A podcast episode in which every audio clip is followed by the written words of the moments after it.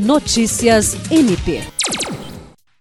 O Ministério Público do Estado do Acre, por meio do Centro de Apoio Operacional de Defesa da Criança e Adolescente, Educação e Medidas Socioeducativas e da primeira Promotoria de Justiça Especializada de Defesa da Criança e do Adolescente de Rio Branco, promoveram o cumprimento de sentenças transitadas em julgado que obrigam o Estado do Acre e os municípios de Rio Branco e Porto Acre a estruturar órgãos públicos de defesa e promoção dos direitos humanos de crianças e adolescentes. A formulação dos pedidos de cumprimento de sentença contou com o auxílio do referido Centro de Apoio Operacional, coordenado pelo promotor de justiça Ricardo Coelho de Carvalho, tendo sido subscrito pelos promotores de justiça com atuação na primeira Promotoria de Justiça Especializada de Defesa da Criança e do Adolescente, Francisco José Maia Guedes, Vanessa de Macedo Muniz e Dyson Gomes Teles. Por meio destas providências, se busca a regularização pelo Estado do Acre e município de Rio Branco do Serviço de Acolhimento Institucional de Crianças e Adolescentes, atualmente efetivado parcialmente pelo Educandário Santa Margarida, Casa Abrigo Sol Nascente e Doutora Maria Tereza Tapajós